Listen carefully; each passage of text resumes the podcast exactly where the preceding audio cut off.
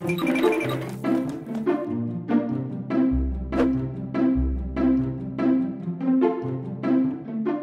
a todos, aqui está falando é Everton de Oliveira, do projeto Professor Água. Eu sou professor Água, do Instituto Água Sustentável, e hoje a gente tem o prazer de trazer aqui o professor Fábio Kumhov. O, o Fábio ele é graduado em Farmácia e Bioquímica pela Universidade do Vale do Itajaí, pela Univale, e ele é mestre e doutor em Toxicologia e Análises Toxicológicas pela Universidade de São Paulo, pela USP.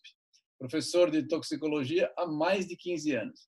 E desde 2010, professor da Universidade Federal, Unifesp, Federal em São Paulo, em Diadema. Bem-vindo, Fábio. É um prazer ter você conosco aqui para a gente bater um papo sobre toxicologia e água. Boa tarde, Everton. Eu que agradeço a oportunidade de estar com vocês no Instituto Água Sustentável e poder conversar um pouquinho sobre o que a gente faz, o que a gente fez e o que a gente ainda pretende fazer nesse assunto, né, na área de toxicologia e águas. Muito legal, muito legal. A gente pretende aproveitar uh, o vasto conhecimento do Fábio para ajudar, esclarecer claro, pontos para quem já conhece e pontos para as pessoas que querem saber é, como funciona a toxicologia, o que faz toxicologia em água, né? Vamos lá, você parece que começou a carreira e continuou desde sempre com toxicologia, é isso?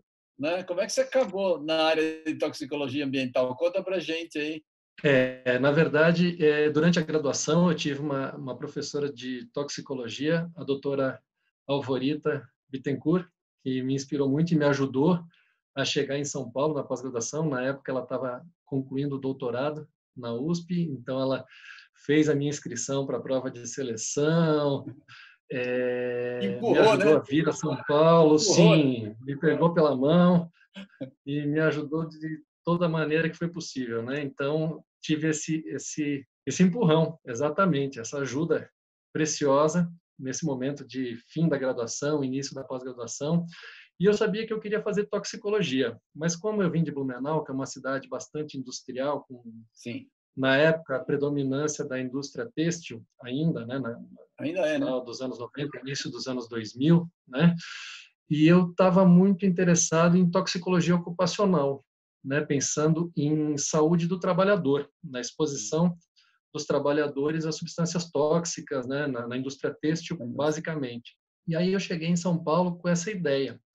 E quando eu ingressei na USP, eu comecei na área de toxicologia uh, ocupacional. E aí surgiu uma, uma disciplina ministrada pela doutora Gisela de Aragão Buzeira, que me encantou. Eu descobri a, a toxicologia ambiental, porque eu sou farmacêutico de formação, como você bem disse, né, Everton? Sim. E o farmacêutico ainda hoje ele não vê ou ele não não tem muito acesso à área de meio ambiente durante a graduação, né? O curso ele é basicamente voltado para o cuidado da saúde humana. E aí eu assisti a, a, a, disciplina dela e fiquei maravilhado. Eu fiquei maravilhado e, e fui procurando entender um pouquinho melhor sobre o assunto. E no momento ela não estava ainda orientando, mas logo em seguida ela começou a orientar e eu tive a oportunidade de conversar com ela. Ela me aceitou como primeiro orientado dela de, de mestrado e eu mudei de área e de lá até hoje sempre na área de toxicologia uh, ambiental. Então foi uma descoberta, na verdade. Eu vim para fazer uma coisa e acabei descobrindo outra e me encantando e ficando e descobrindo a área de meio ambiente como um todo, na verdade, né? Muito legal. Só vou dar uma pergunta pessoal. Você foi o primeiro orientado dela. Quem foi mais corajoso, você ou ela? Ah, certamente foi ela, certamente foi ela. Não, eu conheço a Gisela, é ótima, deve ter tido uma excelente orientadora. Ela é uma boa, boa técnica e boa pessoa, né? Bom de trabalhar Sem com dúvida. ela. Sem dúvida. É, legal. Você poderia dar uma ideia para a gente começar no assunto um pouco mais, mais técnico, o que, que é ecotoxicologia e o que, que é toxicologia ambiental? Dá uma explicada para um público mais amplo, para as pessoas Sem saberem dúvida. o que, que é isso, né? qual é a prática, como é que o farmacêutico vai trabalhar e qual que é, como é que um farmacêutico entende toxicologia. Né? Toxicologia não é bichinho, não é o que todo mundo cuidar de bichinho. É, ex exatamente, né?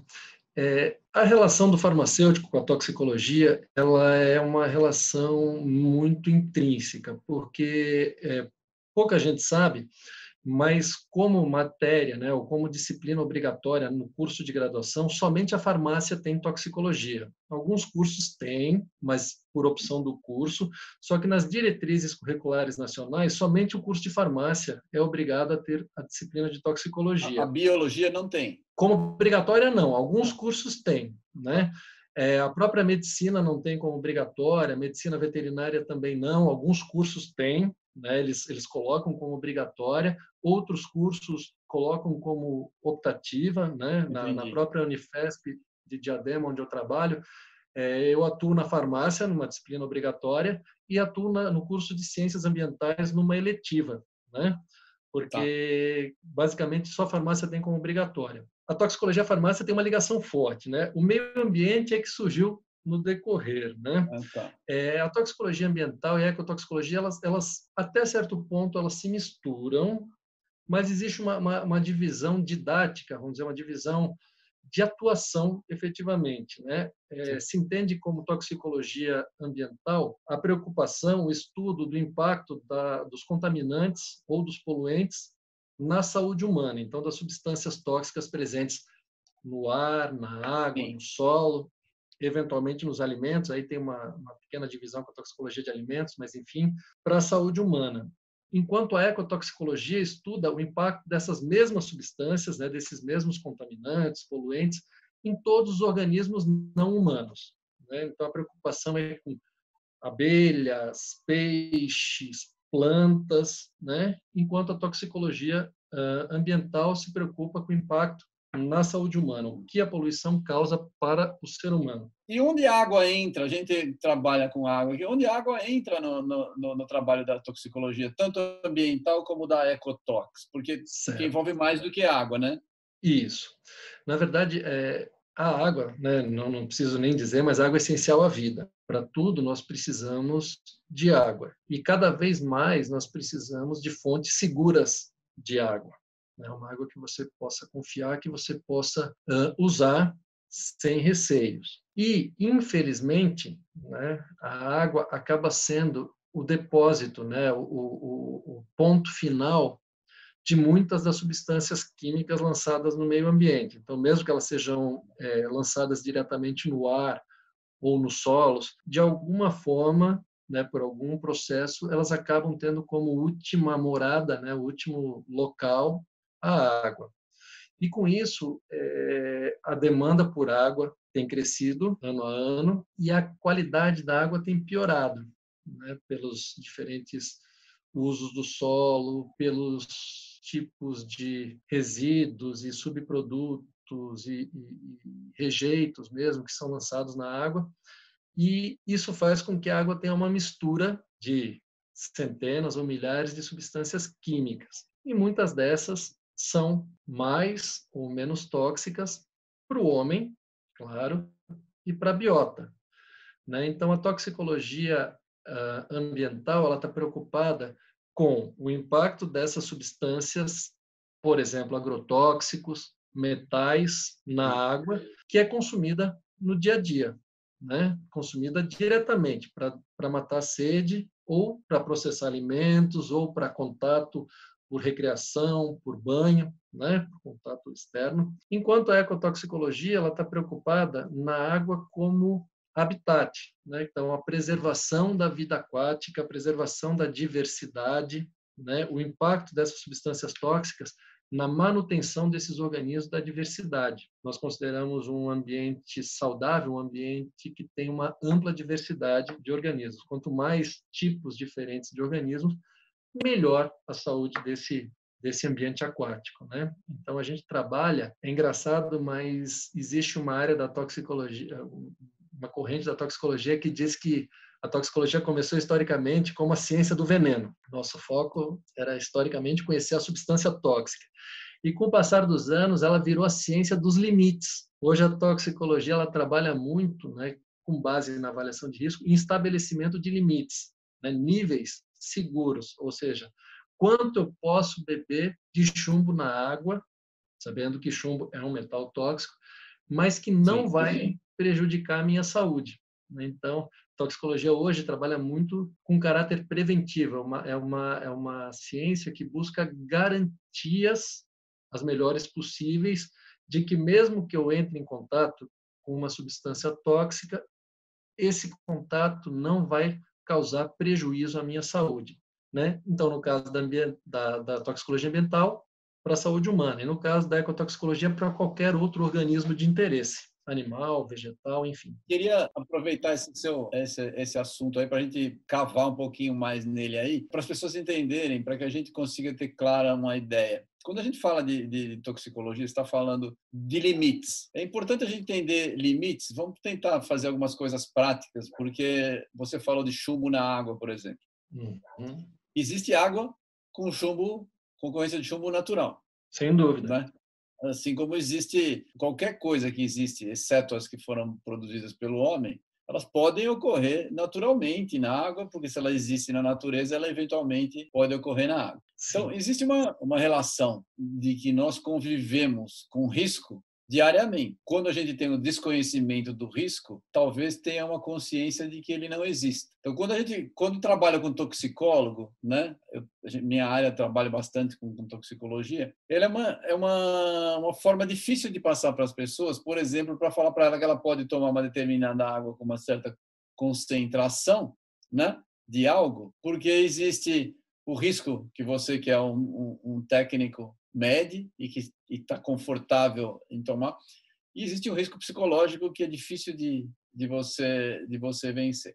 Como é que você lida com isso? Porque você tá, trabalha numa área limítrofe, você está sempre vendo o que pode ser pior ou não. E como é que as pessoas percebem isso? Como é que é a sua experiência em relação a isso? Essa pergunta eu achei excelente, muito oportuna, Everton, porque eu, eu procuro sempre falar isso para os meus alunos, ou quando eu falo em algum evento, que a gente está exposto diariamente pelo ar, pelo alimento, pela água, a uma série de substâncias tóxicas, inclusive substâncias bastante problemáticas que causam câncer, por exemplo. Perigosas, é verdade. E não necessariamente todos nós passamos mal ou teremos uma intoxicação um dia, porque o nosso corpo ele consegue manter as funções e o equilíbrio apesar do contato com essas substâncias. Então a gente só tem uma intoxicação quando o contato ele é elevado demais, ele é grande demais para que o nosso corpo consiga manter o seu equilíbrio. Né? Enquanto nós conseguimos manter o equilíbrio, nós temos o contato com as substâncias e eventualmente nada acontece. E quando a gente perde a capacidade de gerenciar, de lidar com essas substâncias, o nosso organismo sim vai manifestar sinais de intoxicação, né? que pode ser uma intoxicação bem leve, em que eu vou sentir um desconforto, uma dor de cabeça, náusea, e pode ser até a morte. Né? Então, isso é bastante variável e tem a ver com o tipo de substância, com o tipo de contato que eu tive com a substância. Né? Na água, o que a gente trabalha é com estabelecimento de padrões de potabilidade, né, que hoje elas fazem parte do anexo 20 da portaria consolidada número 5 né? Já foi, já teve outras portarias com outros nomes, mas sim, hoje, sim. né, é, é, a que está vigente, inclusive ela está em consulta pública, né? Ela está passando por uma atualização, né? Já faz e tempo. Os padrões, é, já está um tempo e a, e a pandemia afetou isso também. Essa consulta pública já era para ter terminado e acabou não terminando por conta de tudo isso. Mas lá constam valores né, para diferentes substâncias tóxicas não tem para todas, né? a gente sabe, nem para todos os metais, nem para todos os agrotóxicos, nem para todas as substâncias que podem potencialmente causar danos. Né? São eleitas algumas substâncias que são mais frequentemente encontradas em água e que têm toxicidade reconhecida, que pode realmente causar um prejuízo, né? Um, uma alteração na saúde dos indivíduos. E esses padrões, eles são frutos da avaliação de risco, como você já introduziu. Então, a gente trabalha para proteger a saúde humana com dados provenientes, basicamente, de estudos com animais, que são os estudos de avaliação toxicológica, né? esses estudos com mamíferos, normalmente, com ratos ou camundongos, né? E com base nesses estudos, é possível estabelecer uma dose abaixo da qual não se observa dano nesses animais. Né? Então, a gente tem essa quantidade, vamos chamar assim, limite, uma quantidade limite. Até essa quantidade eu posso estar exposto, eu posso estar em contato com a substância e nada vai acontecer para a minha saúde. Mas na toxicologia a gente trabalha com o princípio da precaução. E Sim. por esse princípio a gente considera sempre que o organismo humano é o mais sensível de todos os outros organismos. Então a gente pega aquele valor que não apresentou efeito em ratos e divide por fatores de incerteza, fatores de segurança que variam de 10, ou até menos que 10 em alguns casos, até 10 mil ou mais, né? dependendo do, do, da quantidade de informações que a gente tem sobre a toxicidade da substância. Com base nisso, a gente consegue usar essa informação na avaliação de risco, onde a gente usa um cenário de exposição, a gente considera um indivíduo adulto de 60 quilos, consumindo 2 é, litros de água por dia e a gente considera uma fração dessa dose que eu poderia estar exposto para a água. Né? Eu vou dar o exemplo do agrotóxico. Para agrotóxico, a gente considera que a principal fonte de exposição não é a água, e sim os alimentos. Né? Então, para agrotóxicos, na água a gente usa geralmente 10 ou 20% dessa quantidade total que eu poderia estar exposto.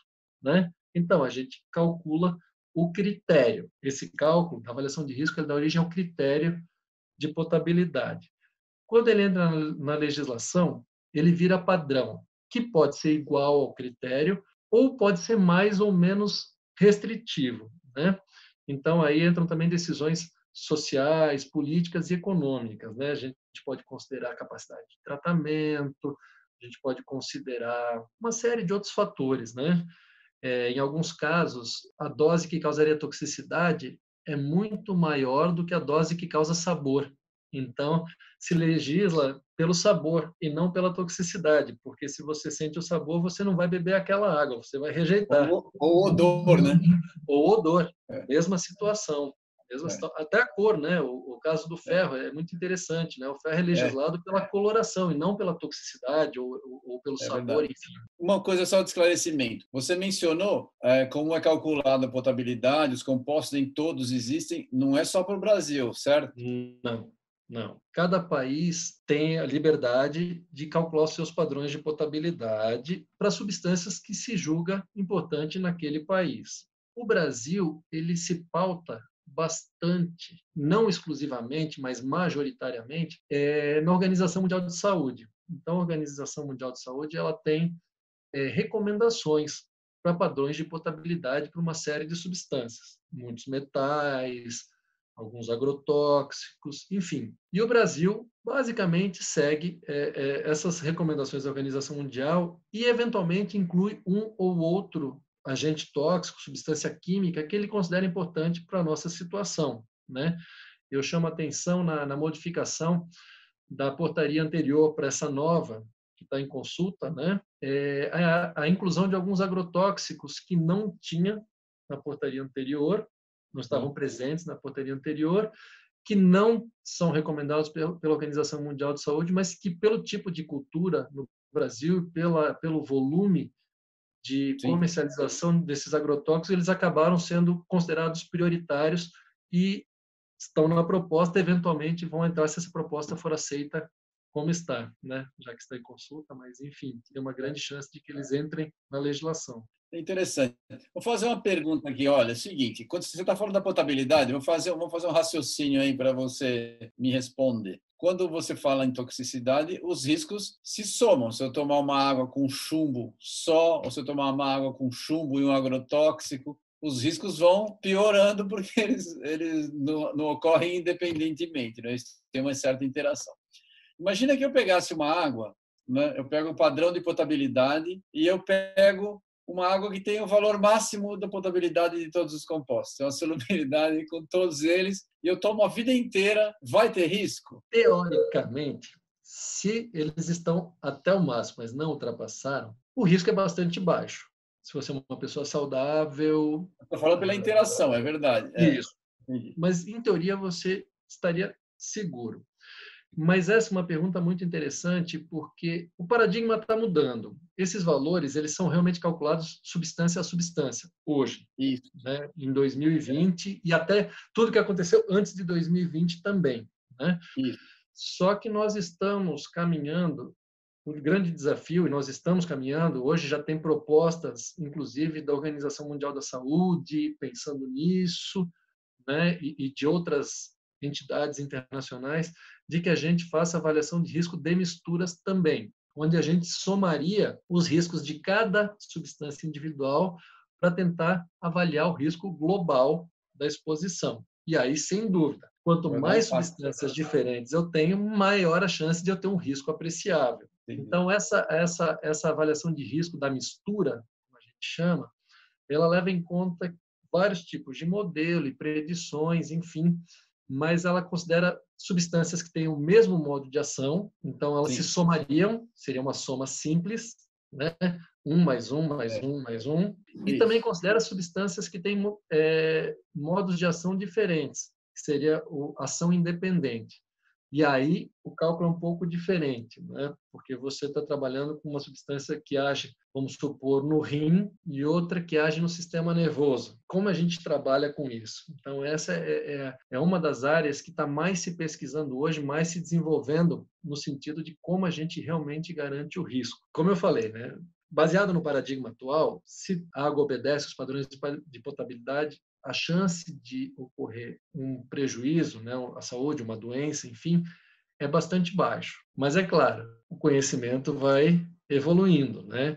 E quando a gente começar a aplicar a ferramenta das misturas, talvez a gente chegue à conclusão que a nossa água não era tão segura, né? E a gente vai precisar investir mais em, em tratamento, enfim, né? em garantir que essas substâncias estejam é, na menor quantidade possível na água. Só para esclarecer para quem está ouvindo a gente aí, na verdade, é, essa é uma, uma pergunta bastante hipotética. Você ter todas as concentrações de potabilidade no máximo é algo praticamente é, é, impossível de acontecer. Muito, seria uma coisa, um fato raríssimo, né? Por isso a pergunta. Mas mesmo assim, eu tenho uma outra dúvida em relação a isso. Nós somamos os riscos. Não existe a possibilidade de compostos que interajam e que eles potencializem o risco mais do que a soma? Sem dúvida, existe sim. Né? A gente costuma trabalhar principalmente com três cenários de interação: o aditivo, onde eu tenho o efeito de um somado ao do outro, a potencialização, onde o efeito final das duas substâncias, ou das três, ou das quatro substâncias, é muito maior do que a simples soma, e tem o nosso sonho dos toxicologistas, que é o efeito antagônico, quando uma substância diminui o efeito da outra. Né? Então a gente tem essas três possibilidades. Como se fosse um antídoto, algo assim. Mais ou menos isso. É mais ou menos isso mesmo. Né? A interação entre as duas faz com que o resultado final seja menor. Né? Isso, isso existe. Mas é, é comum isso? Você tem algum exemplo? É comum isso? Eu vou dar um exemplo, já que você entrou até na ideia do antídoto. É o caso, por exemplo, do etanol, do álcool e do metanol. Né? O álcool tem a toxicidade dele, o, álcool, claro. da, da, bebida, enfim, da bebida alcoólica, metanol, tem a toxicidade né? dele, né? E o metanol, quem é um pouquinho mais velho, vai lembrar da época do, do, dos casos de intoxicação nos postos de gasolina, com metanol, Sim. aquela loucura. Sim. O metanol ele é bastante mais tóxico para o ser humano, podendo levar a morte, claro, mas outros danos permanentes como cegueira, cegueira causada pelo, pelo metanol. E quando eu estou exposto a metanol e etanol juntos, eles, o etanol diminui o efeito do metanol. Tanto é que ele é usado no tratamento da intoxicação. Uma pessoa quando está intoxicada por metanol, se dá etanol para evitar, por exemplo, a cegueira causada pelo metanol. Se trata. Então, eles competem no nosso organismo e o etanol não deixa o metanol causar boa parte dos efeitos. Você lembrou um fato, eu, eu, lembro bem, eu trabalho, vejo essas coisas também, quando, quando tinha o etanol, logo que saiu o etanol, é verdade, só vendia etanol e depois por causa do consumo, e eu cheguei a ver, eu estava uma vez num carnaval em Salvador, e o pessoal pegava o álcool da bomba para fazer batida, comprava suco maguari, sei lá, botava o álcool da bomba para fazer fazer a batida. Por, por isso começou a colocar um pouco de gasolina para dar para dar gosto, né? Uhum. Mas eu achava que cegava, mas, mas ainda assim dá, dá cegueira, né? Mesmo com muito mais etanol. Ah, não, o metanol ele pode levar, né? É, o, o, a intoxicação por metanol é tratada com etanol tanto para evitar a morte do, do, do indivíduo como para evitar danos como a cegueira, mas sim, pode ocorrer sim O metanol ah, é, sim, bastante, é bastante tóxico, né? Inclusive, a parte dos acidentes, como você mesmo citou, foi usar as bombonas onde o metanol era transportado até os postos de gasolina para estocar bebida alcoólica. Né? Isso gerou uma série de, de, de intoxicações, sim. Na época foi um momento bastante triste, foi uma, uma situação ah, bastante sim, delicada. É verdade, eu lembro do, do, dos problemas, era sério mesmo. Deixa eu fazer outra uhum. pergunta para você agora. Tem, tem uma diferenciação grande? E, e, e, como é que é feita a diferenciação entre o que é entre cancerígeno e não cancerígeno? Excelente. Como eu falei, para substâncias que não causam câncer, considera uma dose abaixo da qual, né, uma quantidade pequena, que se eu não chegar nela, nada vai me acontecer. Né? Para substâncias que causam câncer, que agem né, diretamente no DNA das células, pelo princípio da precaução, isso é uma coisa que está mudando, Everton. Inclusive, já, tá. tem, já tem uma discussão grande internacional para que isso mude, mas até hoje, o que vale o paradigma atual, né, a, a regra hoje, é que para substâncias que causam câncer, por agir diretamente no DNA, não existe dose segura. Qualquer quantidade implica no risco de câncer. Né? Então, eu vou dar o exemplo do benzeno, que é um carcinógeno comprovado para o ser humano. Né? E ele é genotóxico. Então, se eu entro em contato com uma molécula de benzeno, eventualmente ela pode chegar no DNA de uma célula minha, causar uma mutação e essa mutação evoluir para um câncer. Sempre que a gente trabalha com câncer, a gente trabalha no paradigma atual com a situação de que nenhuma dose é segura. Qualquer dose implica em algum risco. Né? E aí a gente não trabalha com segurança, a gente trabalha com risco aceitável. É, se eu digo que eu posso ter, sei lá, um ppm, é uma parte por milhão, né, de benzeno na água, isso significa que eu estou aceitando x casos de câncer a mais. Né? Então a gente trabalha com aumento de um caso de câncer em 10 mil pessoas, um caso de câncer em 100 mil pessoas ou um caso de câncer em um milhão de pessoas. Né? O Brasil normalmente adota um caso a mais de câncer em 100 mil habitantes. Então, vamos supor que o benzeno ele causa leucemia, predominantemente. Né? Então, vamos supor que a, a, taxa de leucemia no Brasil sejam cinco casos de leucemia para cada 100 mil habitantes. Isso é um valor hipotético, não é um valor real. Né? Se eu tomar, se toda a população tomar água com essa quantidade de benzeno, ao invés de ter cinco casos em 100 mil habitantes, eu vou ter seis casos de câncer causados pelo benzeno em 100 mil habitantes. Então, essa é a principal diferença. Né? A gente não considera dose segura. Mas, como eu falei, isso está mudando, porque hoje, com as novas ferramentas que têm surgido, até para substâncias que causam câncer, existem doses extremamente baixas que não realmente não aumentam o risco de câncer na população como se como se considera até então. Mas não quer dizer também que mesmo que se aceite que existe essa dose limite, nós não vamos continuar usando o princípio da precaução, considerando que toda a quantidade é perigosa, né? Pode causar um risco de câncer. Isso aí a gente ainda não sabe. A informação está mudando por quê, Fábio? Porque, porque a gente tem mais estatística de ocorrência de câncer ou, ou porque a gente está fazendo mais pesquisas em relação ao desenvolvimento do câncer com, com experimentos em, em, em animais, por exemplo? Ou as duas coisas? As duas coisas. É, é um somatório. Né? A, a massa de, de, informação, né? a quantidade de informação ela está aumentando. É, as ferramentas elas estão ficando mais poderosas, vamos chamar assim, né? Os testes, a, a, as formas de avaliação estão permitindo que a gente entenda novos mecanismos, enfim, e estatisticamente a gente está conseguindo derivar é, quantidades, mesmo de substâncias que causam câncer por agir no DNA, que não diferem do controle nos testes com animais, ah. enfim, né? E aí Entendi. a proposta é que isso, respeitando todos os critérios de segurança, possa ser usado também para substâncias carcinogênicas, né? Então isso é uma coisa que está sendo amadurecida, que vem sendo discutida internacionalmente e que pode vir a, a, ser incorporada no nosso dia a dia, na nossa legislação, na nossa, na nossa forma de lidar com as substâncias químicas, na água ou, enfim, qualquer outro meio. Eu acho interessante que eu acompanhei, tenho acompanhado bastante, eu gosto do assunto, é, não sou especialista em toxicologia, obviamente, mas tem algumas coisas que a gente que a gente observou e eu sempre dei um curso de contaminação mais de 20 anos, né? E logo que eu comecei a, fazer o curso, muita gente, ainda mais quando eu fiz minha tese com contaminação de posto de gasolina, foi a primeira dissertação de mestrado que estudou posto de gasolina no Brasil, para você ver como faz tempo. E na época não tinha análise, a gente não tinha análise para benzeno comercialmente, era difícil conseguir laboratório para fazer.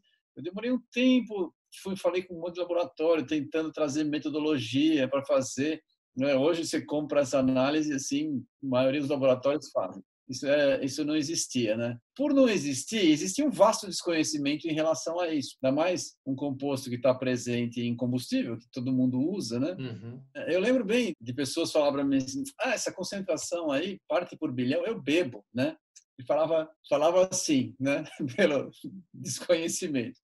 E aí eu coloquei sempre, eu tenho o, o, o, exercício que eu faço sempre nas aulas, né? Fazia, porque agora eu parei de dar aula na universidade, que era uma dramatização. Eu pegava o número de avogado e pegava uma parte por bilhão para ver quanto tinha num copinho de água, né? Uhum. E aí quando você vê que o número é gigantesco, você falou que uma molécula pode gerar problema, aí a pessoa começa a ficar de fato assustada, porque é uma parte por bilhão, né? É, uhum. bilhão é só você dividir por 10 a 24, você vai ver que vai dar um número, número gigantesco. Razoável, né? é, ainda vai dar um número gigantesco. Então, assusta. Aí a gente teve, então, nessa época aí, o que eu, que eu presenciei, eu queria perguntar para você essa sua futurologia aí. A gente viu de uma época de um medo gigantesco, então todo mundo, por no começo não conhecia, não tinha medo porque nem sabia que existia o risco. Depois descobriu o risco, começou a ter exigências gigantescas, tudo coisas para fazer, porque tinha medo de qualquer tipo de contato com o produto. Ainda hoje tem muito disso, mas, mas já está mais calmo. E, e depois da convivência, parece aquela história que a familiaridade gera o desprezo, né? Uhum. Parece que as pessoas descobriram a avaliação de risco toxicológico. Ah, tudo bem, eu faço minha conta lá, está abaixo, sobrevivo. Passo, faço restrição de uso de água, e larga o contaminante lá. A pergunta é: o que, que você acha? Você acha que a gente vai ter, porque com o desenvolvimento dos estudos, muito provavelmente a gente vai ter muito mais entendimento, porque a toxicologia tá, ambiental está tá andando muito. O que, que você acha? Que a gente vai voltar a ter ações mais restritivas em relação a, a essa decisão de hoje de se deixar as coisas no meio ambiente? Eu espero que sim. Eu acredito que fortemente que sim porque a questão da mistura ela não era tratada antes porque não se tinha ferramentas. Essa que é a grande verdade. Né? Ninguém está exposto a uma única substância, uma única substância tóxica. Né? Só é. o fato de eu beber um copo eu tenho conhecidas dezenas, desconhecidas talvez centenas ou milhares. Né? O ah, universo ah, de substâncias químicas é enorme. Né? As inorgânicas não, mas as orgânicas é, é enorme. Claro. Né? E é isso. Se eu não sei da presença, eu ignoro o risco. Eu, eu, é como se ela não existisse. Claro. Né? claro. É. A partir do momento que eu sei, eu preciso lidar com ela. E antes a gente lidava individualmente. Eu estou preocupado com essa substância, eu faço os cálculos para essas substâncias como se todas as outras que também estão presentes não estivessem. Quando eu começo Sim. a trabalhar com a mistura, eu trabalho com o todo. Né? Eu começo, Sim. eu trabalho com ela individualmente, mas ela somada às demais, ou, ou, ou multiplicada, no caso da, do sinergismo, né, da potencialização, enfim. E com isso, eu vou começar a perceber que talvez, quando eu considerava 10 substâncias só, eu pudesse ter um número maior. Se eu considerar 100 substâncias, esse número é. vai ter que reduzir. Se eu considerar 200 substâncias, eu vou ter que reduzir mais ainda. Sem dúvida. Então, eu acredito que vai existir, sim, um novo momento, principalmente quando as ferramentas de avaliação de misturas forem implementadas efetivamente, em que a gente vai perceber que precisamos reduzir. É, a, a, regra básica da toxicologia é o princípio de Paracelso, que diz que toda substância é tóxica. Não existe substância que não é um veneno. O que distingue o veneno do remédio é a dose princípio né, da, da, da, toxicologia. Então, quando a gente soma doses de muitas substâncias, essa dose vai ter que ficar cada vez menor para todo sim, não virar o veneno, né? não, virar, não virar um perigo para a nossa saúde. Você pegou um ponto interessante aí, que é o seguinte: logo começaram a fazer, tem, um, tem um, um, uns termos em ciência que às vezes eles são ou às vezes eles são muito dramáticos, ou às vezes eles são muito eufemísticos, né? Uhum. Então, por exemplo, tem um termo que é contaminantes emergentes, uhum. né? Os contaminantes existem há um tempão, né, no, meio ambiente, vários deles. Eles só são emergentes porque a gente começou a analisar. Essa é a verdade. Tem vários fármacos que a gente usa há mais de 50 anos. Tem muitos que são super conhecidos e que já já estão presentes na água há um tempão, porque você uma parte dele você não, não metaboliza, ela vai embora para o esgoto e ela vai terminar, se ele tiver uma, uma meia vida muito longa, ele vai, vai determinar, vai, vai terminar na água.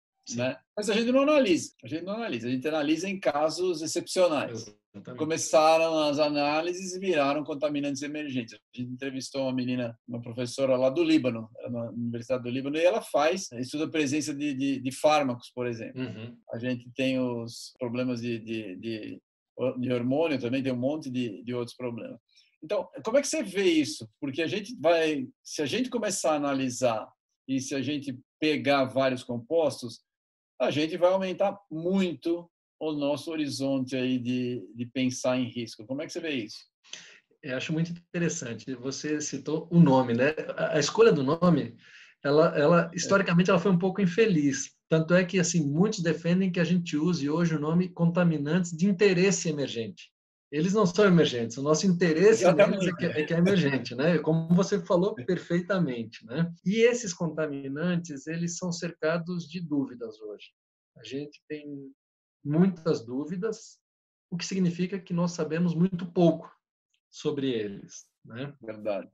Os próprios fármacos, é, é, eles, os primeiros trabalhos, né? Eles surgem ali no, no final da década de 70, e aí eles dão uma sumida, e aí com o avanço da química analítica, a partir dos anos 90 é que a preocupação realmente surgiu. Né? E aí se percebeu que na água da torneira da nossa casa tem uma série de fármacos. Né? Como você falou, hormônios, antibióticos, analgésicos, antidepressivos, enfim, em quantidades ainda bastante baixas. Não se espera, com o conhecimento atual, que se tenha prejuízos diretos à saúde, ou seja, aquele fármaco causar um dano, ou a mistura deles causar um dano direto à minha saúde, com o conhecimento atual, nas quantidades que se acha hoje. Mas já existe uma preocupação muito grande, por exemplo, com efeitos indiretos. Então, o que está acontecendo? Esse, esses antibióticos presentes na água estão promovendo a o surgimento de bactérias ultra-resistentes, aquelas bactérias que causam infecções, causam certo. doença no ser humano e que não podem ser tratadas com antibióticos comuns, né? aqueles antibióticos que nós temos acesso de maneira fácil. Isso, inclusive, né, foi o que motivou a uhum. proibição da venda de antibióticos sem receita médica né, nas farmácias. Quem também é um pouco mais, mais velho vai lembrar que é, eu tinha uma amidalite, por exemplo, eu ia até a farmácia e comprava amoxicilina ou penicilina e sem receita, no caso da penicilina, levava injeção ali na, na, farmácia mesmo. No caso da amoxicilina, levava a caixinha para casa, eu mesmo tomava e, e ponto final graças à, descoberta desse problema do, dos antibióticos presentes no ambiente está levando à resistência bacteriana, isso acabou mudando. E qual o problema? Né? Então, as bactérias resistentes estão lá no ambiente e se elas chegam a interagir com uma pessoa debilitada, ou mesmo não debilitada, mas que chega a ficar doente, é muito difícil tratar. Tem que fazer o uso de antibióticos de última geração, de uso hospitalar somente, na forma de coquetéis, para tentar controlar essa infecção. Né? Então, esse é um exemplo de que aquela quantidade infinitamente pequena, que não vai causar toxicidade direta em mim, pode causar uma doença sim, mas por um mecanismo indireto. Né? E outra preocupação bastante grande, como você disse muito bem, está ligada aos hormônios. Os hormônios, eles são ativos em quantidades muito baixas não a ponto de eu sentir algo, né, de eu sentir uma alteração, mas a ponto de causar uma alteração que pode é, é, ter um impacto na minha vida. Né? Uma, uma coisa que se discute muito hoje é o aumento da infertilidade. Eu brinco com os meus alunos também que a espécie humana não está em risco de extinção. Todos podem ficar calmos, né, que nós continuamos em expansão, nós somos uma espécie que continua muito bem adaptada, mas um dado que me chamou muito a atenção quando eu tomei conhecimento, ele é um dado um pouco antigo, ele deve ter já uns sete anos, mas que um em cada doze casais nos Estados Unidos não pode ter filhos, ou porque o homem é infértil, ou porque a mulher é infértil, ou porque ambos não podem. E aí a gente começa a fazer a conta. É né? muito. Um em doze não parece muito, mas é, é muito. É, é, é muito. muito. E posso ser eu né? É claro. É Numa sala de aula posso ser eu, esse, esse décimo Numa segundo. Numa sala né? de aula vão ter duas pessoas, pelo menos. Por exemplo. Então, isso começa a, começa a, a, a causar muita preocupação. Né? Uma outra Sim. dúvida que se tem muito grande, e essa qualquer coisa que eu fale vai ser especulação, mas aumento drástico de algumas disfunções hormonais, né? por exemplo, alterações da tireoide em mulheres jovens. A Sim. gente ainda não conseguiu estabelecer o vínculo, né, o nexo entre a presença desses interferentes endócrinos, né, dessas substâncias que agem como hormônios no ambiente ou na água especificamente, Sim. e essa alteração na saúde. Mas acende uma luzinha pelo menos amarela, né? Se a gente ainda não tem certeza, vale a pena continuar investigando. É melhor estudar. É melhor estudar. Né? É. Só, só falando nisso aí, você mencionou bastante, claro que é o que mais atrai a atenção das pessoas, mas esses, esses compostos, eles também causam problemas ecotoxicológicos, né? Causam, causam. A diferença dele no meio ambiente. Não necessariamente, você citou bactéria, mas a gente tem várias outras situações que causam. são impactadas, não? A interferência endócrina, por exemplo, ela, ela, ela ganhou grande notoriedade com o caso dos crocodilos na Flórida, né? onde eles perceberam que não tinha tinha muitos indivíduos velhos e poucos indivíduos jovens. Isso despertou lá no, no, no, pessoal da ecotoxicologia.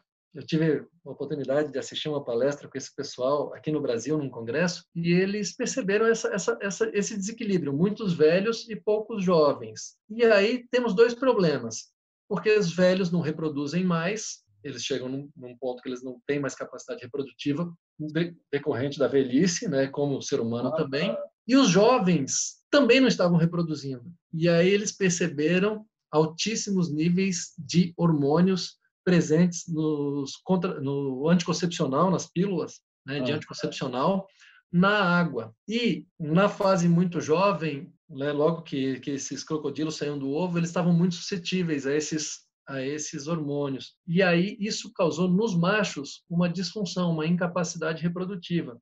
Então o que que aconteceu? Os jovens até nasciam, não reproduziam iam envelhecendo e não tinha reposição de jovens. Então começou a ter muitos velhos, indivíduos velhos e poucos jovens. E isso fez com que a população declinasse, porque os velhos morreriam de qualquer maneira, de idade, né?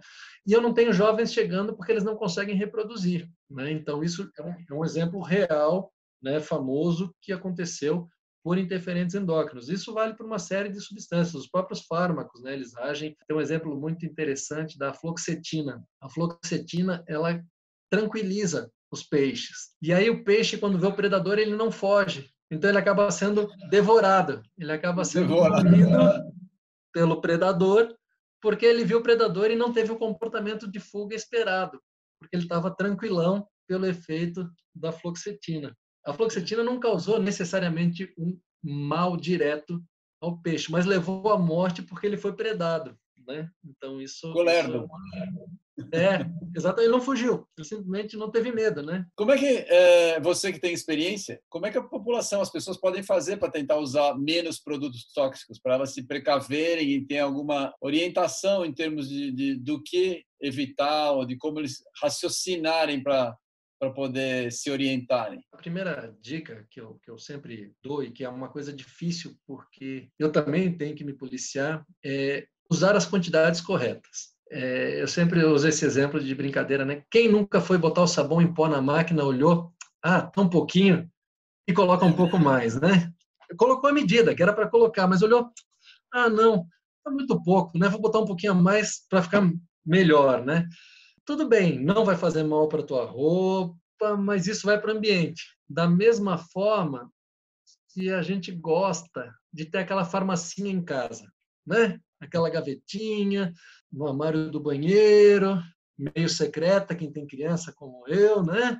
É claro. não saber, mas que a gente tem vários tipos de comprimido para caso eu precise. E é claro que muitos eu vou usar, mas muitos eu vou descartar. Então, essas são substâncias exatamente. que eu preciso, mas que eu não preciso nessa quantidade. Então, uma, a, primeira, a primeira questão sempre que eu, que, eu, que eu gosto de chamar atenção é para o quantitativo. Então, a gente tem que comprar, consumir aquilo que vai ser usado efetivamente. Né? Evitar estoques, evitar usar fora da recomendação, né? que é uma coisa muito difícil a gente tem o hábito, né? Em vez de uma colher, a gente põe duas, uma medida a gente põe uma e meia, né?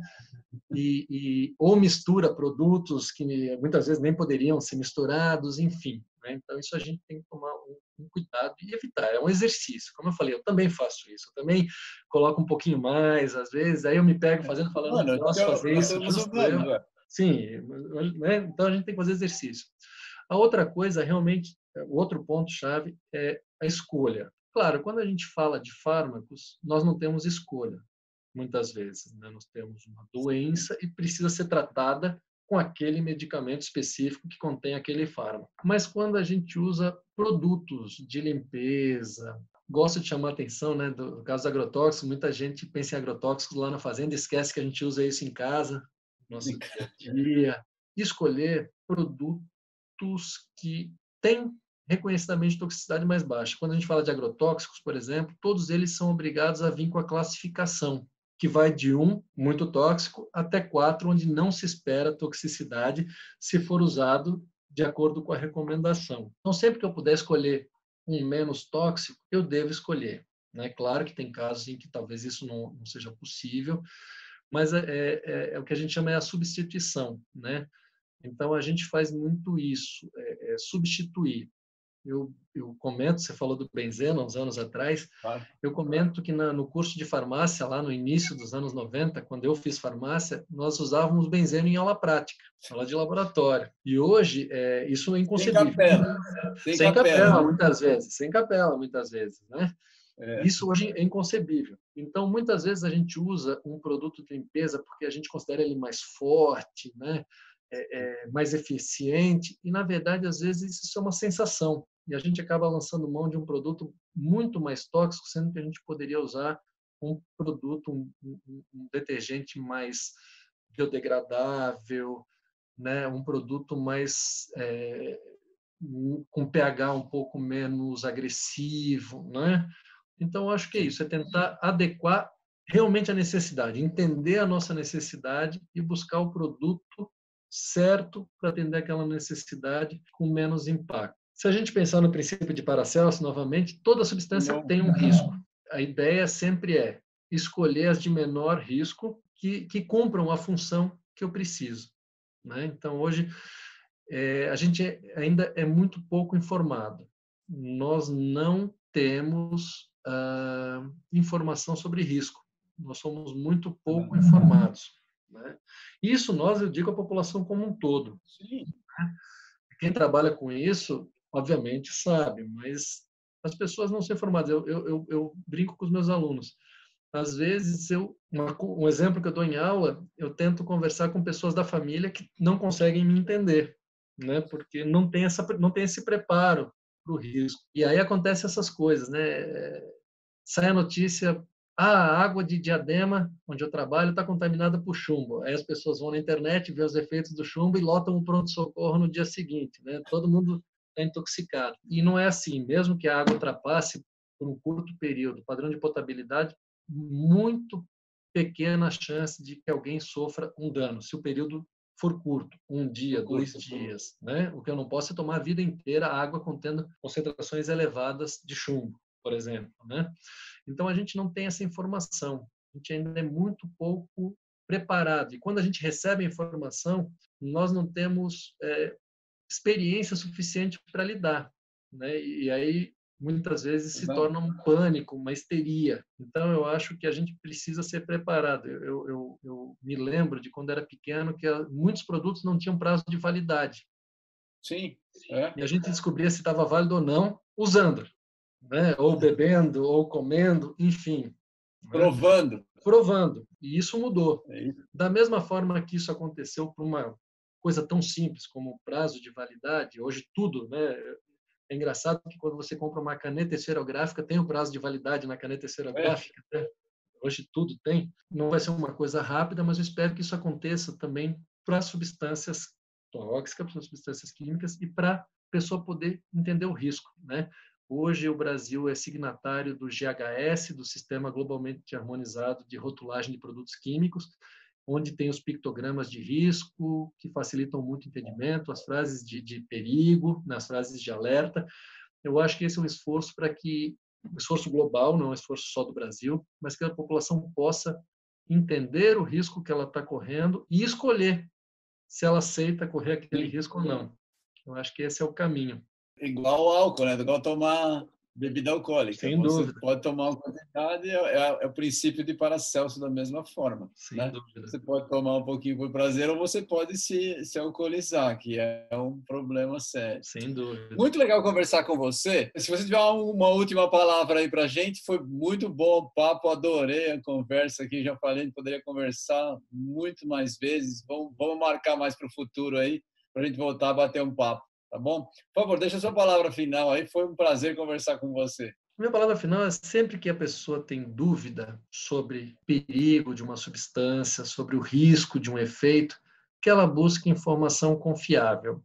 Porque um outro problema grave que nós temos é a, é, é a informação não confiável. É a informação que causa pânico, que causa histeria, que causa tanto mal quanto a própria substância química. Né?